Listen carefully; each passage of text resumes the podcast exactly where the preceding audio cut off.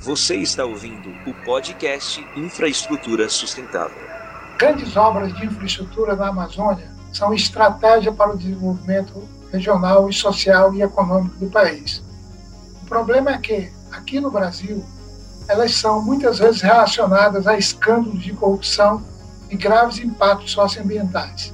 Não precisam ser assim. Com planejamento, comparação de alternativa e transparência, é possível fazer diferente. Com certeza é possível fazer diferente. E é desse assunto que vamos falar hoje.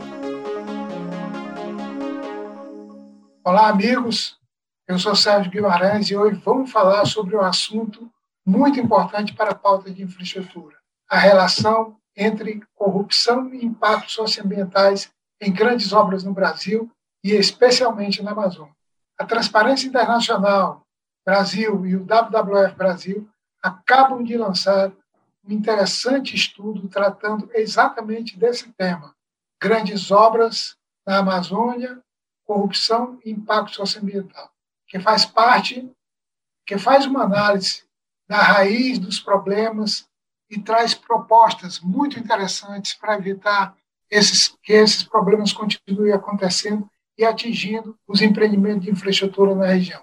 Nosso convidado de hoje é o Renato Morgado, que é consultor do Programa de Integridade Socioambiental da Transparência Internacional do Brasil e vem nos contar um tanto sobre esse trabalho. Bem-vindo, Renato. É, você pode começar se apresentando e dizendo o que motivou vocês a fazerem esse estudo? Olá, Sérgio. Primeiro, muito obrigado pelo convite, seu e do GT Infra, e cumprimentar todo mundo que está nos acompanhando aqui. É, a Transparência Internacional é uma organização é, que atua no combate à corrupção e nós mantemos um programa de integridade socioambiental que busca justamente olhar para as interrelações entre corrupção e temas ambientais. E nós nos juntamos com o WWF nesse estudo, é, dado que nos últimos anos é, as notícias né, dos meios de comunicação nos rechearam de informações sobre corrupção associado a grandes obras de infraestrutura. Né?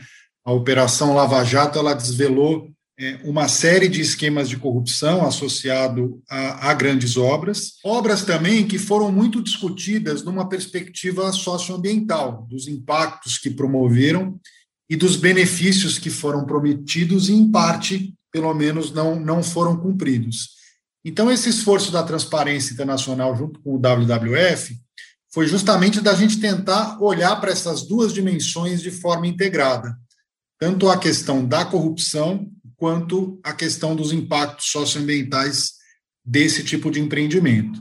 A gente vai poder conversar um pouquinho mais aqui, né, Sérgio? Mas o que nós fizemos foi buscar compreender um pouco como a corrupção interferiu e interfere nesse tipo de empreendimento e, a partir daí, pensar um conjunto de recomendações de integridade, de transparência, de accountability, para que esse tipo de empreendimento ele tenha tanto menos riscos de corrupção quanto é, uma melhor gestão dos seus impactos socioambientais.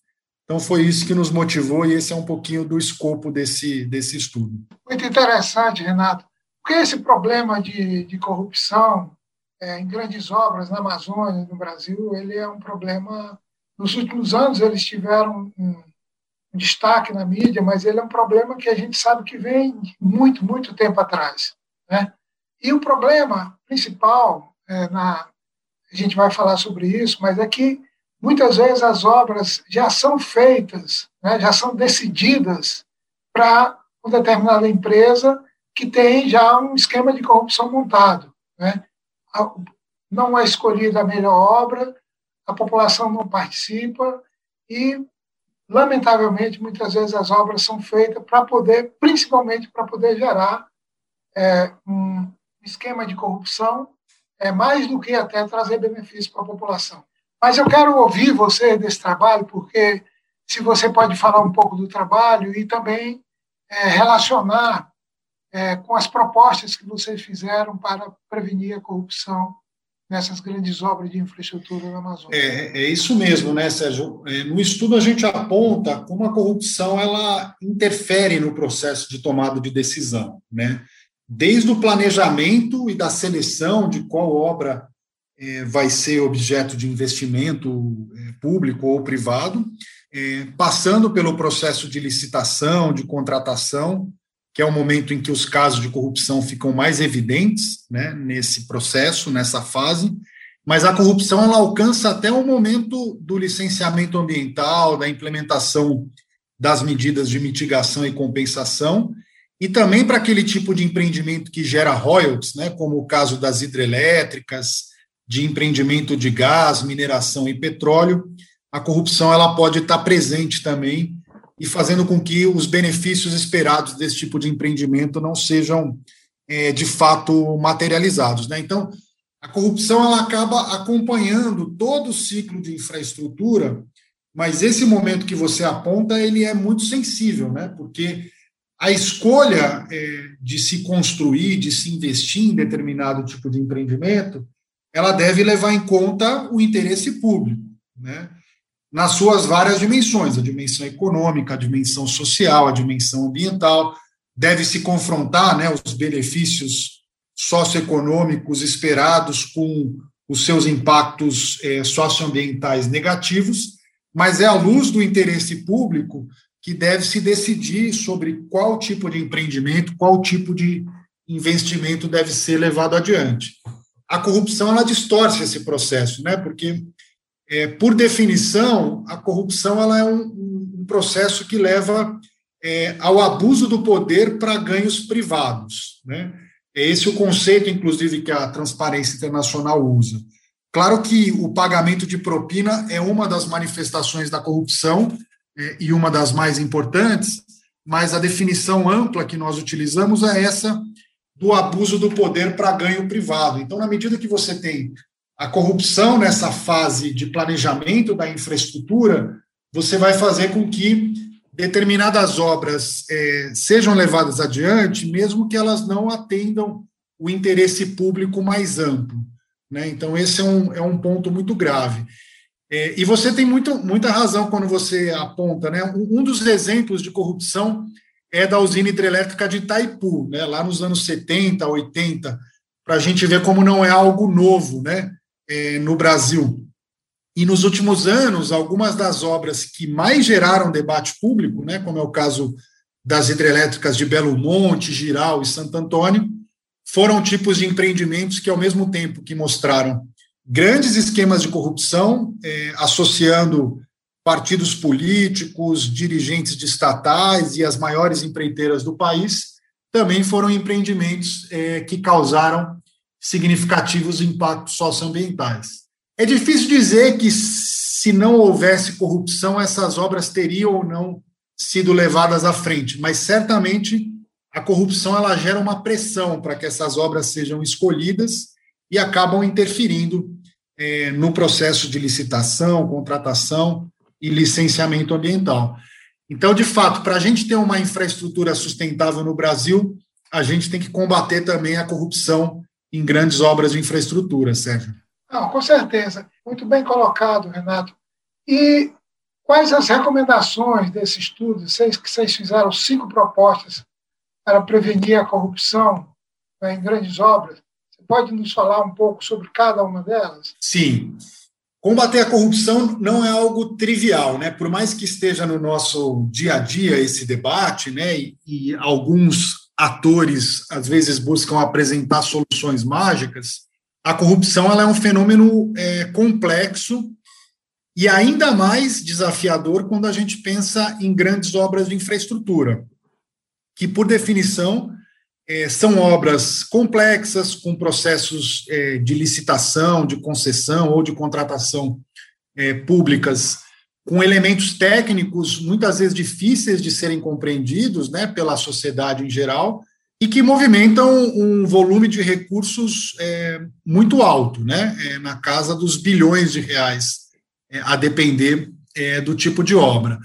então, a gente buscou pensar de forma sistêmica, né? Alguns conjuntos de recomendações que a gente entende que são necessárias é, para a gente, especialmente, prevenir a corrupção, né? É, a corrupção boa é aquela que não acontece, né?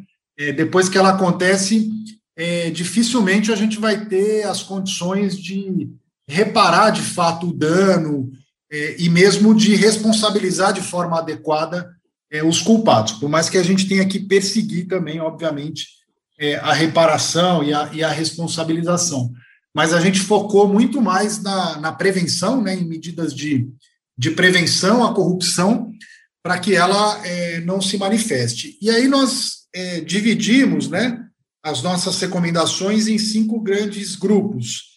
É, o primeiro, focado em licitações e contratos, que é um dos momentos mais sensíveis né, é, de corrupção. Né? Então, muitos dos casos das obras que, que eu mencionei aqui, que a gente aponta no estudo, a corrupção ela se dá é, nesse processo de contratação e de licitação.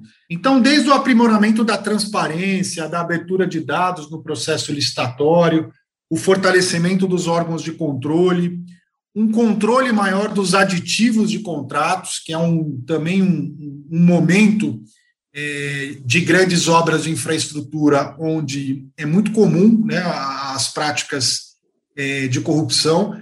Então, a gente aprimorar né, todo o processo de licitação e contrato com mais transparência e melhores controles para reduzir o risco de corrupção nessa fase bastante sensível do ciclo de, infra, de infraestrutura. É, o segundo conjunto de recomendações está relacionado à regulamentação do lobby e do conflito de interesses. Né?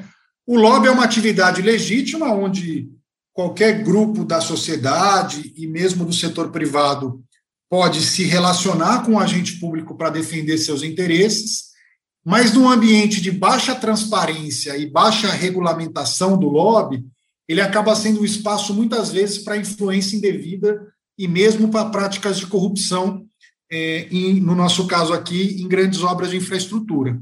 O Brasil é um país que não tem regulamentação do lobby, ou seja, muito das interações entre agentes públicos e privados não tem transparência, não se tem registro, a gente não sabe quais grupos buscaram interferir e influenciar, por exemplo, uma determinada obra de infraestrutura ou um planejamento de infraestrutura. Então, a gente melhorar né, a transparência do lobby e garantir que ele tenha é, mais visibilidade é, e que aqueles que fazem lobby prestem contas para a sociedade, é uma forma também tanto da gente reduzir os riscos de corrupção, mas também garantir né, que o debate público ocorra à luz é, do interesse público. Um terceiro conjunto de propostas é a gente aprimorar a integridade no setor, nos setores público e privado. Né?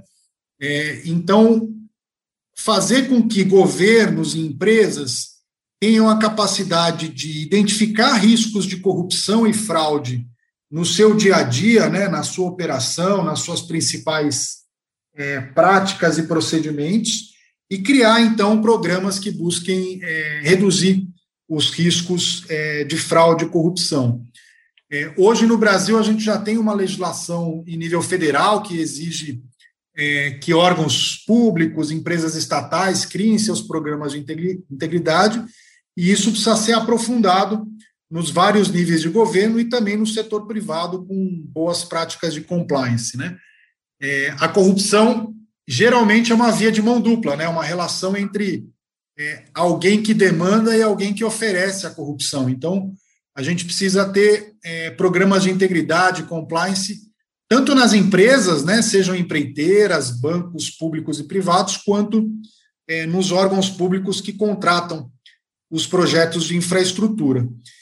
E aí, seguindo, Sérgio, no, no, quarto conjunto de propostas, a gente fala muito de, de participação e controle social, então, garantir que a sociedade tem instrumentos para participar e monitorar é, de todo o ciclo de infraestrutura.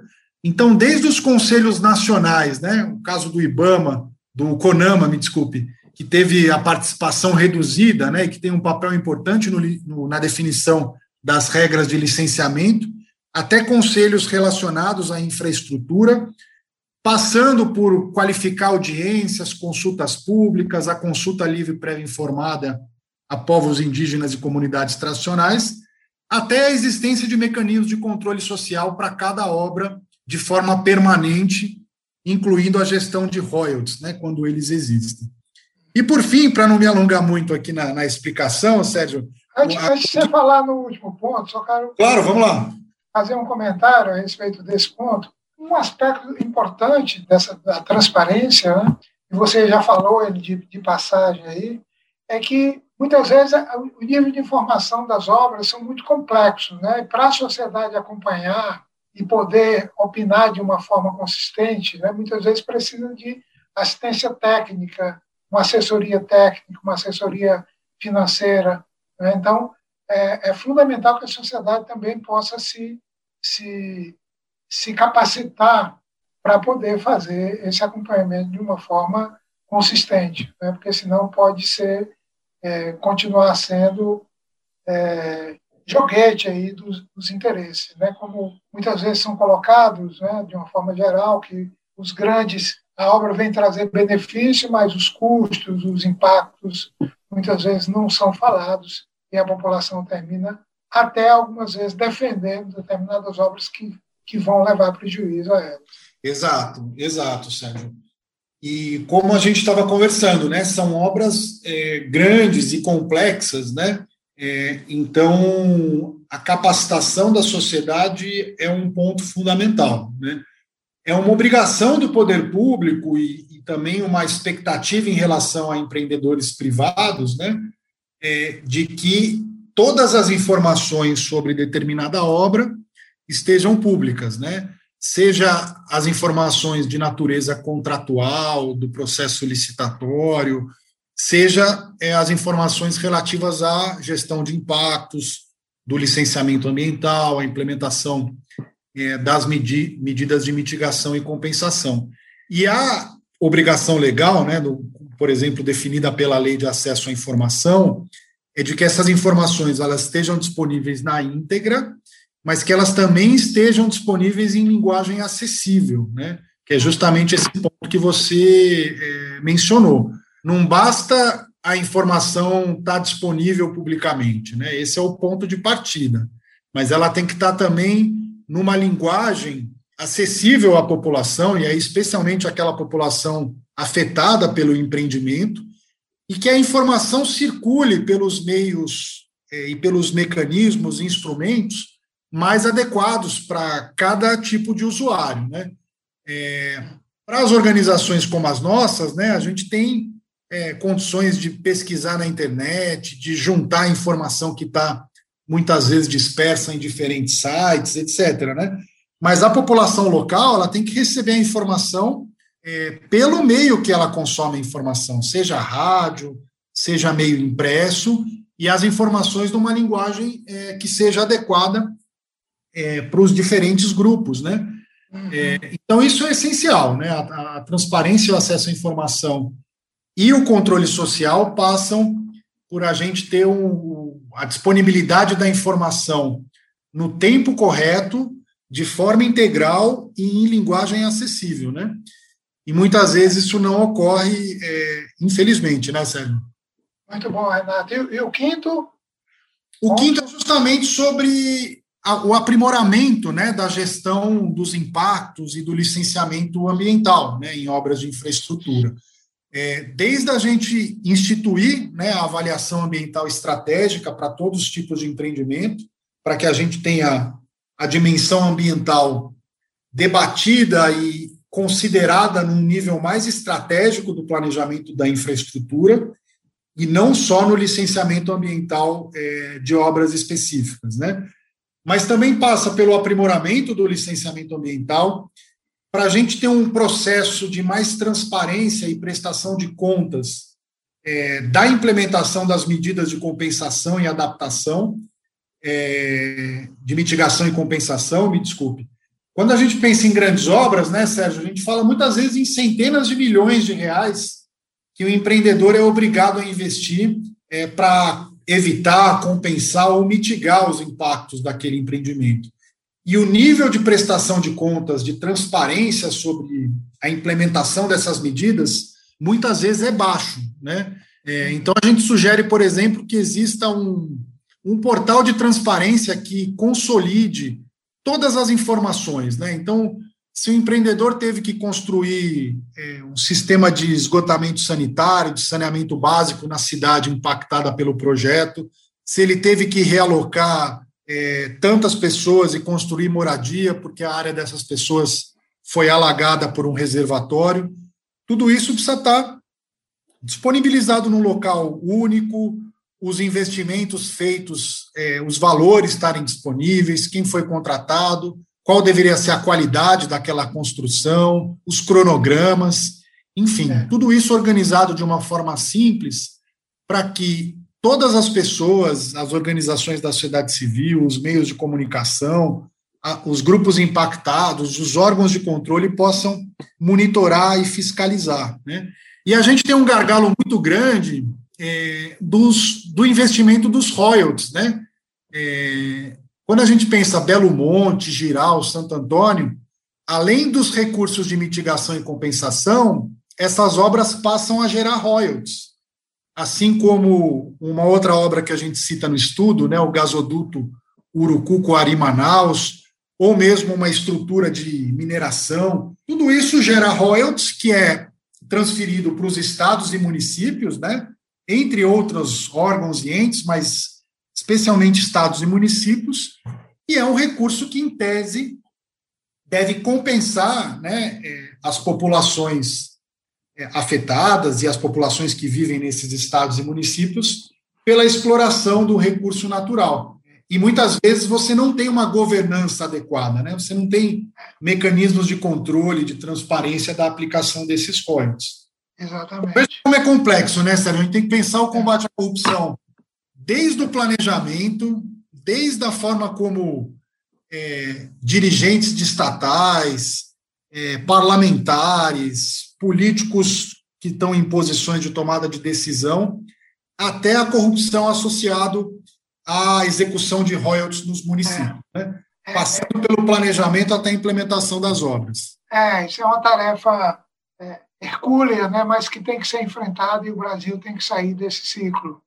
Nós, inclusive, estamos vivendo agora, né, aí, continuando, né, uma proposta de governo do um projeto de ferrovia aí cortando a Amazônia, é, que é chamado de ferrogrão, que outros né, têm chamado de ferrogrilo, né, porque vai favorecer a grilagem, o desmatamento. Mas, assim, um, um projeto da, da, dimensão como esse, né, nesse, nessas, nessas nesses pontos, né, é, o GT Infraestrutura é, fez uma, uma análise, produziu um documento que encaminhou para entidades financeiras internacionais, alertando sobre grandes é, fragilidades do projeto, né, tanto no processo de tomada de decisão, da, comparação, da falta de comparação com outras alternativas.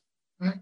O projeto não compara, quando faz as comparações com outras alternativas ferroviárias, que são a FICO, a, a Ferrovia de Integração do Centro-Oeste, a extensão da Ferronorte de Rondonópolis até Lucas do Rio Verde, é, faz uma comparação primária, os estudos são muito frágeis. E, então, nesse sentido, como que pode ser feito para que, desde o planejamento do projeto, é, que a gente espera que ele encontre outras alternativas melhores, não seja implementado, mas desde esse momento a gente ter também esse acompanhamento com relação à, à corrupção, né? porque o, o jeitão né? tem todo esse jeitão de, de que a coisa pode virar é, um processo de corrupção na, mais na frente. Principalmente é, porque eles falam que é um projeto financiado pela iniciativa privada, mas aí já diz que o governo vai colocar 2 bilhões, etc. Como começou Belo Monte? Belo Monte também, no início, era um processo financiado pela iniciativa privada, mas que, ao fim e ao cabo, é, virou 33 bilhões de dólares financiado pelo BNDES. Né? Qual é a, quais os cuidados que tem que tomar com um projeto como esse, como a Ferrogrão, que está sendo discutido nesse momento? É, esse é um, é um, grande desafio, né, Sérgio? A, a gente entende que por meio dessas recomendações, né, ou, ou, desses elementos, a gente possa fazer com que novos empreendimentos, incluindo né, o caso específico do ferrogrão, eles sejam menos suscetíveis à corrupção, né? É, corrupção entendida, né, como eu disse no início, como esse abuso é, do poder para ganhos privados. Porque se a gente tiver né, um debate público qualificado nesse momento de planejamento, uma clareza sobre quais interesses estão sendo é, defendidos né, e quem os está defendendo, né, é, as relações né, entre público e privado na discussão dessa obra. Né, se a gente tivesse todos os registros dos atores privados que têm buscado influenciar é, a aprovação é, e o avanço do ferrogrão. Esses tipos de reformas nos trariam mais informação e uma garantia um pouco maior de que esse tipo de empreendimento ele vai ser é, debatido e decidido à luz do interesse público. Né? Então, a gente ter mais transparência na relação entre público e privado, nos planejamentos que o governo faz, né? É, a garantia de que as instituições públicas elas estão operando num nível adequado de integridade. Se tudo isso acontecer ao mesmo tempo, a gente tem é, um menor risco, né? E eu, eu digo menor risco porque é, o risco de corrupção ele sempre vai existir em alguma medida, mas a gente vai ter um menor risco é, de que isso aconteça. É, e nesse caso específico, eu acho que a sociedade tem feito e cumprido né, um papel essencial, e aí com uma liderança é, importante do GT Infra, né? É, ao questionar, por exemplo, né, por que, que investir nessa obra, seja ela de maioria de recursos é, privados, mas que também com essa possibilidade de investimento público, sendo que existem outras alternativas, né? Então acho que esse tipo de questionamento ele é muito relevante porque, de certa forma, coloca o governo em uma posição em que ele tem que justificar melhor, com melhores e mais qualificados argumentos, o porquê que ele está apostando nessa obra. Então, a sociedade acaba cumprindo um papel de elevar o debate público é, num nível mais adequado para tentar entender né, se a obra de fato atende o interesse público é, apesar do seu valor e dos, e dos impactos que, que estão sendo aventados. Né? É, é, é muito interessante isso, né? porque o que está acontecendo hoje se encaixa exatamente na definição de corrupção que você traz. Né? Não necessariamente o pagamento de propina, mas é um abuso de poder para ganhos privados. Porque o próprio governo diz: olha, nós queremos baixar o custo do transporte de, de commodities. Né? Então, são ganhos privados, o próprio governo assume isso. E está querendo empurrar de toda forma esse projeto, ou seja, está fazendo abuso de poder para ganhos privados. Né? E esperamos que o governo tome uma, uma decisão à luz do interesse público, né, de qual é a melhor alternativa para o transporte de grãos né, daquela região. É, qual a melhor alternativa ferroviária para o transporte de grãos na região. Né? Muitas vezes, quando a gente questiona algum projeto, a resposta mais rápida do governo é dizer: olha, esse pessoal é contra o desenvolvimento, está defendendo outros interesses, mas não é. Na realidade, a gente sabe que o grão existe, precisa ser transportado, mas precisa ser transportado da forma melhor para o conjunto da sociedade, com menos impactos ambientais, sociais e com menores custos econômicos. E o projeto é, ele tem que ter, tem que ser um projeto de infraestrutura por si só e seja um bom projeto. E há vários questionamentos, não só do GT Infraestrutura, mas também de outros, outras organizações, de consultores é, internacionais, especialistas em infraestrutura, dizendo que existem melhores alternativas. Então, nesse sentido, nós vamos continuar. Mas legal, Renato. Muito bom, amigo. Nós estamos encerrando o nosso tempo aí. E queremos te ouvir aí mais alguma mensagem final que você queira deixar para nós todos, para os nossos ouvintes do nosso podcast e, e os próximos passos que vocês estão pensando também com relação a esse trabalho. Muito bom, Sérgio. Obrigado mais uma vez pelo convite seu, do GT Infra. Esse esforço da Transparência Nacional do WWF foi, foi justamente de tentar unir esses dois mundos, né, de, de temas e de desafios que muitas vezes são vistos de forma separadas, né? Que é o combate à corrupção e é, a adequada gestão, né, dos impactos ambientais das obras de infraestrutura. Acho que é, um, é uma forma de enxergar é, as obras de infraestrutura que geralmente a gente não faz, né? É, e acho que foi muito rico a gente produzir esse material. A gente espera que contribua é, com o debate público, né? E, talvez a minha mensagem final seja é, reforçar o que eu disse no meio da conversa, né? Que a gente só vai alcançar uma infraestrutura sustentável combatendo a corrupção nesse tipo de empreendimento, né? E a corrupção dessa forma ampla mesmo, né? Que você retomou no final, né? O abuso do poder é, para ganhos privados, né? É, as grandes obras de infraestrutura elas devem atender o interesse público, é, sobretudo, né?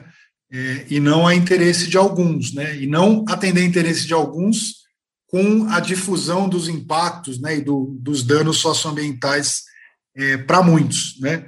Então, é, promover a integridade, combater a corrupção nesse tipo de empreendimento é essencial. Mas mais uma vez te agradeço, Sérgio, e, e a todos os ouvintes.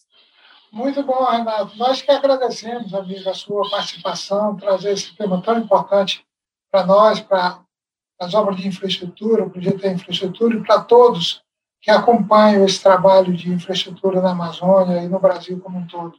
É, te agradecemos e vamos seguir, é, talvez fazendo algumas coisas juntos aí mais na frente, né, que nós já conversamos, seguindo esse tema aí, porque é fundamental para a sociedade brasileira sair desse ciclo né, de corrupção, é, otimizar seus recursos públicos e, principalmente, que sua, que sua infraestrutura seja definida pela sociedade, pelo interesse público da sociedade, com participação de todos os segmentos da sociedade, diminuindo custos da corrupção, ou zerando o custo da, da corrupção, diminuindo os impactos socioambientais e aumentando os benefícios da infraestrutura que é necessária para o desenvolvimento do país e para o bem-estar da sociedade.